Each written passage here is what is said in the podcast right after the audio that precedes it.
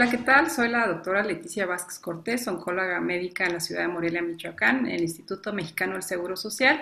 y vamos a comentar lo mejor de cabeza y cuello de ESMO Virtual 2020. Hola, yo soy el doctor Rubén Covalicin, soy oncólogo clínico en Río Negro, Argentina, en el Instituto Multidisciplinario de Oncología.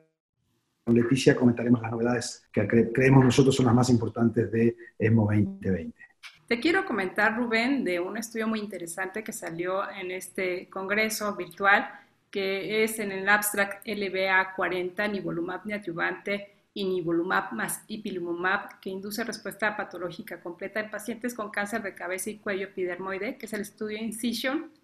Este, hemos visto que nivolumab solo en combinación ha mostrado alentadores resultados en diferentes tipos de tumores cuando se administra previo a la cirugía. En este estudio, que es un estudio pequeño, se incluyeron 32 pacientes en etapas 2 y 4B de cáncer de cabeza y cuello, epidermoide, como terapia, con terapia de inducción con previo a la cirugía, con nivolumab a 240 miligramos este, la semana 1 y 3 en 6 pacientes, y nivo a la misma dosis en combinación con ipilimumab a 1 miligramo por kilogramo de peso la semana 1 en 26 pacientes eh, previo a la cirugía que fue llevada a la semana 5. El objetivo primario de este estudio fue este, la seguridad, de acuerdo a la clasificación de CTCAE, y el objetivo secundario fue la respuesta patológica. La cirugía no fue realizada en tres pacientes de 32, uno por irresaquabilidad y dos por razones relacionadas a los inmunocheckpoints. La seguridad de los eventos 3 y 4 se presentó en 11 de los pacientes, de estos 32 pacientes y fueron manejables. En cuanto a la respuesta patológica, cercana a la respuesta patológica completa fue este, en 9 de los 29 pacientes, que fue 31%, y el 31% del resto de los pacientes tuvieron una respuesta cercana o parcial del 20 al 89%. A los 14 meses de seguimiento, la sobrevida libre de progresión en los pacientes que tuvieron una respuesta cercana a la patológica completa fue del 100%. Y la evaluación con PET-CT en estos pacientes se correlacionó cuando había una disminución en el metabolismo de la patología este, cercano a la respuesta patológica completa. Hubo una no concordancia en cuanto a los pacientes que tenían respuesta en el tumor primario, pero no así en, los, ganglios que se disecaban. Pero bueno, este, también se evaluó una, este,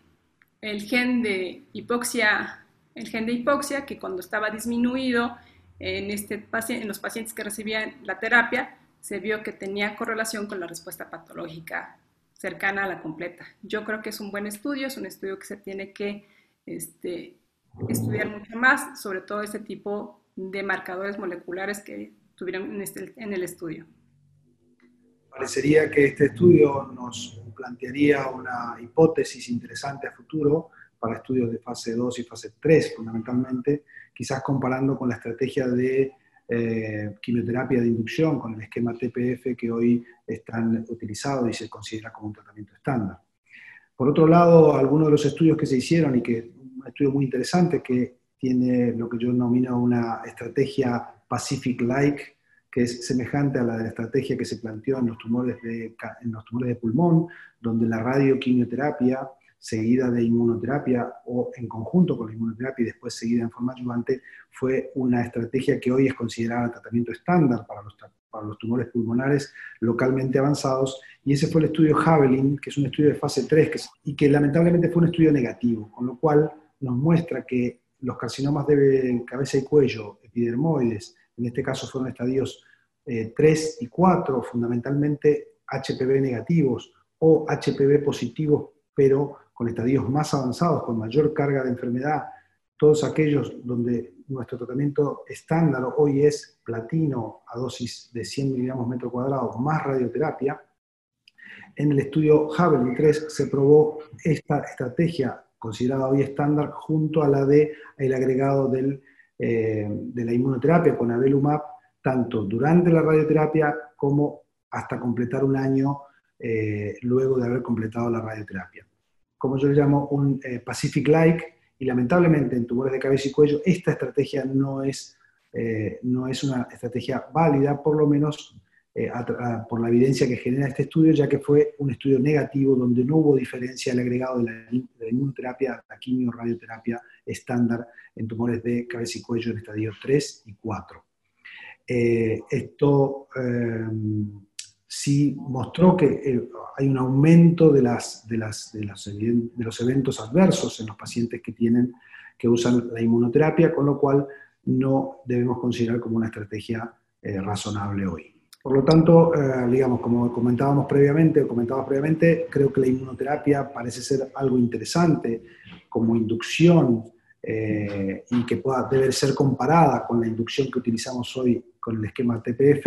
pero que no es una estrategia razonable a utilizar junto con la radioquimioterapia. ¿Has encontrado algún otro estudio interesante, Leticia, en estos, en estos días de, ESMO? Claro, te voy a comentar de un abstract que es el LBA 38, que es pembrolizumab versus cetuximab concomitante con radioterapia en pacientes con cáncer epidermoide de cabeza y cuello localmente avanzado. Es el estudio PEMBRORAT. En este ya sabemos, como tú lo habías comentado también previamente, que existe un potencial de sinergismo en efecto de los anti-PDL1, en este caso pembrolizumab en combinación con la radioterapia. Este estudio fase 2, en donde se incluyeron pacientes en etapa 3 y 4A y B, epidermoide, de cavidad oral, orofaringe, hipofaringe, laringe, no aptos a recibir dosis altas de cisplatino por sus condiciones, recibieron una dosis de radioterapia de 69.96 grays, concomitante con cetuximab, con una dosis de carga de 400 miligramos por metro cuadrado y una dosis de impregnación, digo, eh, una dosis subsecuente de 200 miligramos por metro cuadrado semanal versus pembrolizumab a dosis de 200 miligramos cada tres semanas en combinación con radioterapia. Aquí el objetivo este, fue eh, a los 15 meses el control loco regional y los objetivos secundarios incluían el periodo libre de progresión, sobrevida global y tolerancia. En estos estudios pues está evaluando ese tipo de moléculas para ver si tienen un impacto este, positivo en los pacientes que no son aptos a recibir cisplatino. Y los resultados de este estudio este, fueron 66 pacientes en el brazo de cetuximab más radioterapia y 66 pacientes en el brazo de pembro más radioterapia. Y la mediana de edad fueron 65 años. En este, en este tipo de pacientes fue un seguimiento de 25 meses en ambos grupos y la toxicidad aguda fue menor en el, en el brazo que se utilizó pembrolizumab versus eh, cetuximab en un 74 versus 92%.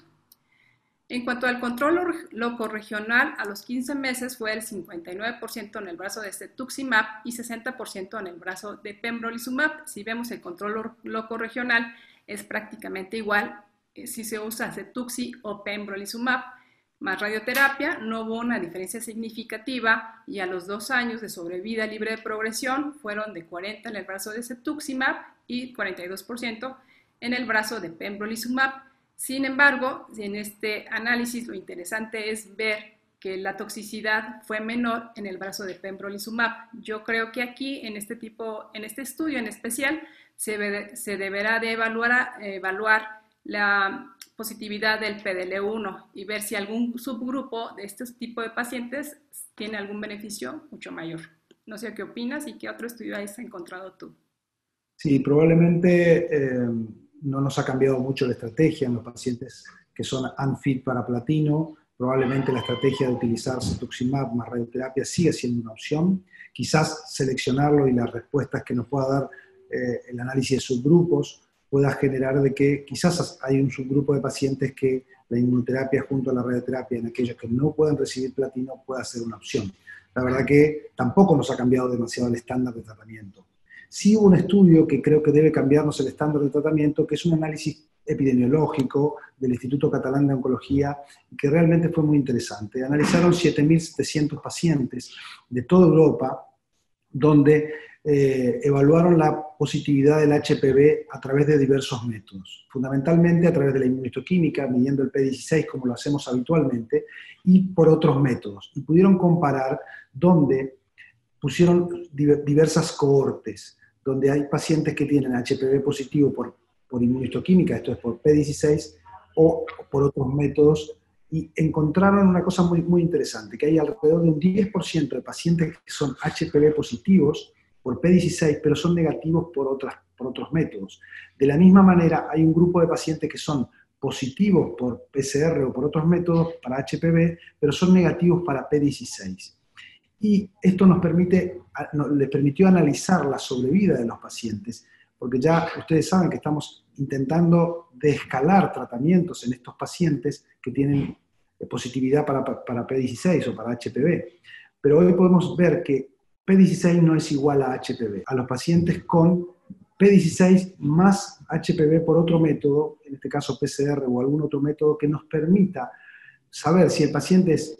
P16 positivo y HPV positivo, y ese subgrupo de pacientes tiene un gran beneficio en sobrevida con una hazard ratio de por debajo de 0,3. Con lo cual, ese grupo de pacientes es el que nosotros debemos pensar en descalar eh, tratamientos. En el caso de los pacientes P16 positivos, pero HPV negativo, el hazard ratio de, los, de, la sobrevida baja a 0,60, eh, por debajo, eh, alrededor de 0,60 o 0,62. Y en el caso de los HPV positivos, pero P16, el, el, hazard ratio es menor, con lo cual probablemente el grupo de pacientes que no son P16 positivos son pacientes que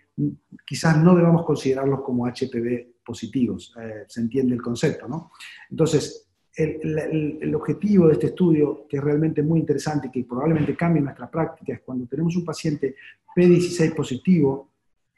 o P16 negativo, no solamente pensar que ese paciente es HPV positivo, sino que debemos utilizar algún método adicional para saber si el paciente es HPV positivo, de manera tal que aquellos que tienen positividad por dos métodos van a tener un mucho mejor pronóstico que aquellos que tienen positividad solamente por P16. Esto creo que debe cambiar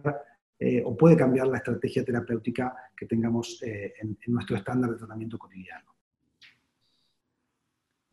Muy interesante este estudio que comentas. Yo creo que sí debe de cambiar eh, cómo se diagnostica la positividad de BPH16 en este tipo de pacientes y tener una mejor selección en, en estos casos. Ahora te quiero comentar también otro estudio igual de este, yo con radioterapia y la concomitancia con cisplatino. Es el abstract 914, que de las, mini, las sesiones orales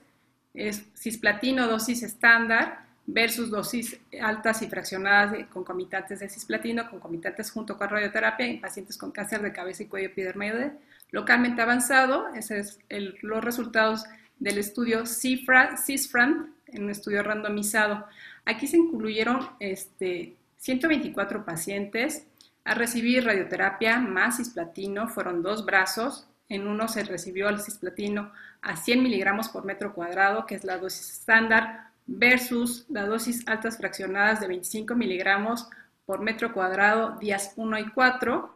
este, cada tres semanas, por tres ciclos cada uno, concomitante con radioterapia radical o posterior a una cirugía. El objetivo fue el evaluar la dosis acumulativa cisplatino ya que como sabemos, este, la dosis de cisplatino acumulada es un factor pronóstico en este tipo de pacientes.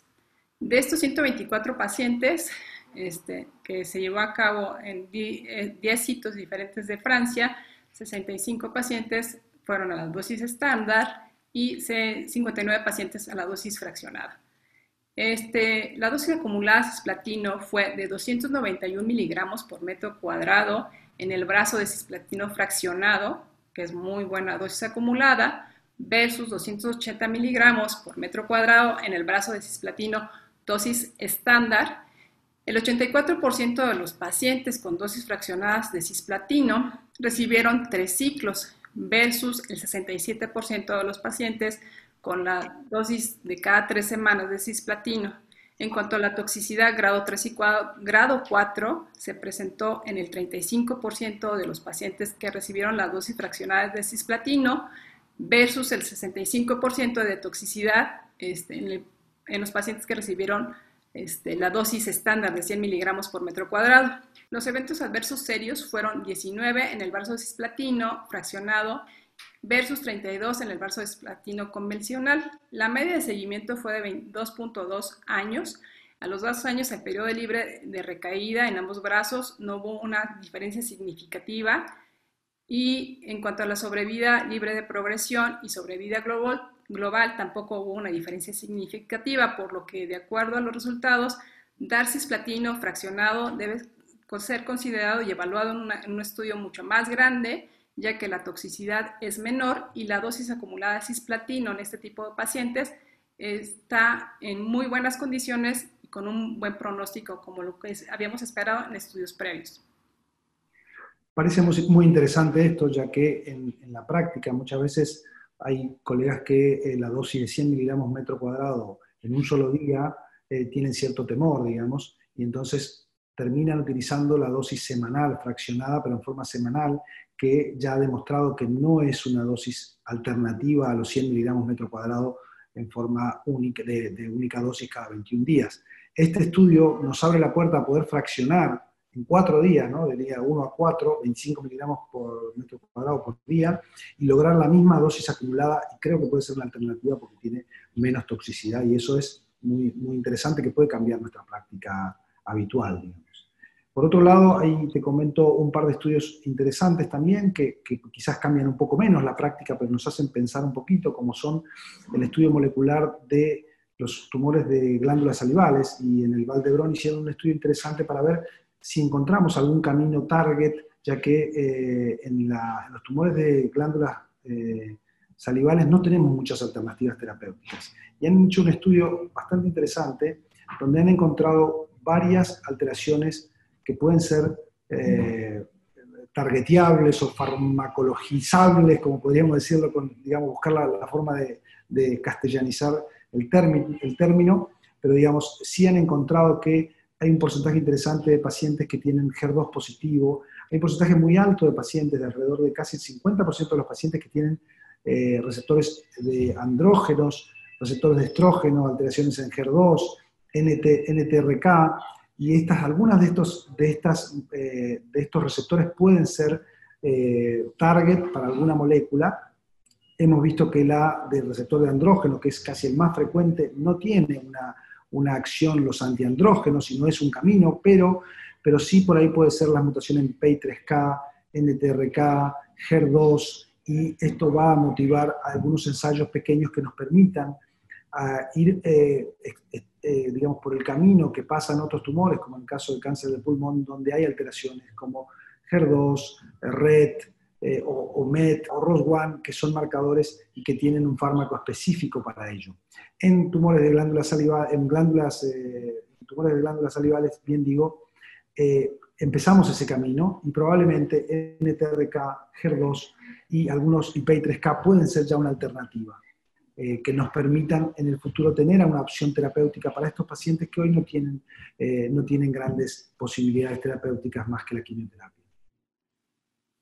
Y finalmente, comentarte otro estudio que fue el estudio Accuracy, que es un estudio de fase 2 con un, eh, con un fármaco AL101, que es un fármaco anti-NOG, que sabemos que está involucrado en las, también en, todas las, eh, las, glándulas salivales y en este tipo de tumores, fundamentalmente en, eh, en carcinomas adenoidequísticos, y en un estudio donde tenían, en, en un estudio de fase 2, donde, con una sola rama, donde había pacientes con eh, carcinomas adenoidequísticos que habían recaído o eran recurrentes a los tratamientos estándar, utilizaron esto y han encontrado un, número interesante de respuestas, eh, fundamentalmente de respuestas parciales y de respuestas, de respuestas completas. Fundamentalmente eh, respuestas, respuestas parciales que fueron sumamente interesantes y el, digamos, el control de la enfermedad se logró con un anti-NOG que eh, es muy interesante y que eh, eh, es una alternativa, digamos, en, pacientes con carcinomas adenoidequísticos de glándulas salivales. Muy interesante esto que comentas, como bien dices, en este tipo de patologías, cuando tenemos una terapéutica eficaz y contundente en cuanto a estos pacientes, yo creo que es muy importante buscar blancos terapéuticos y en estos blancos terapéuticos obtener nuevos eh, medicamentos para poder ayudar a este tipo de pacientes. Por último, te voy a comentar este, los resultados a largo plazo del Keynote 048 pembrolizumab solo o con quimioterapia versus el esquema Extreme como primera línea de tratamiento para carcinoma de cabeza y cuello recurrente. Y es muy poquito, solamente un par de palabras en cuanto a este estudio, que los resultados siguen siendo favorables a la combinación este, de, de pembrolizumab más quimioterapia versus el esquema extremo o bien pembrolizumab solo versus el esquema extremo. Y vemos igual contundente el beneficio en aquellos pacientes que tienen un CPS mayor de 20, igual se benefician aquellos pacientes que tienen un CPS de 1, este, mayor de 1, y en cuanto a la toxicidad, sigue siendo los resultados muy similares a los que ya hemos visto en las presentaciones pasadas, que es una combinación segura, los efectos secundarios son menores comparados con el, este, esquema extremo. Pues eso es lo que te tengo que comentar el día de hoy en este ASCO 2020 en lo mejor de cabeza y cuello. Bien, ha sido muy interesante eh, esta charla que hemos tenido sobre las posibilidades o sobre las novedades, digamos, que, tenemos en, que hemos tenido en el ESMO. Algunas de ellas nos cambian el estándar y, nos dan eh, nuevas opciones, otras eh, en las que teníamos expectativas mm, no nos cambian en nada y tenemos que buscar otras alternativas para poder darle una mejor respuesta a los pacientes con tumores de cabeza y cuello. Muchas gracias. Muchas gracias. Hasta la próxima.